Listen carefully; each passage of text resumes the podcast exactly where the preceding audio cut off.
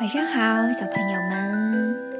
晚上呀，为你们带来的故事呢，叫做《费洛拉的花》。春天来了，费洛拉一家忙碌起来了。费洛拉的两个哥哥分别种了孤挺花、郁金香。费洛拉的两个姐姐分别种了莴苣、向日葵。费洛拉说。我要种一座小房子。于是他在自己的花盆里种下了一块小砖头。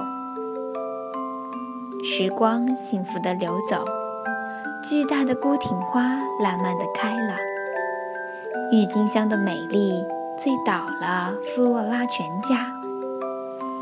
大家开始收获青葱的莴苣，还有金灿灿的向日葵。菲洛拉的砖头还是一点动静也没有，尽管菲洛拉坚持每天都给他的花浇水、松土、晒太阳。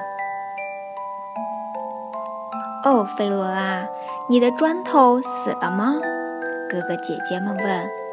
不，它不是砖头，它是一座小房子。菲洛拉哭了。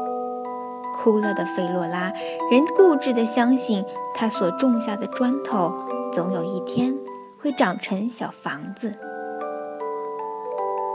终于有一天，一只小鸟在费洛拉的花盆里盖了一个窝，密密麻麻的树枝围绕着小砖头，构造了世界上最美的小房子。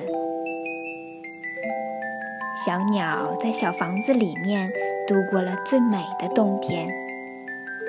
费洛拉幸福地对哥哥姐姐们说：“我种的砖头终于长成小房子啦！”好啦，故事讲完了，晚安。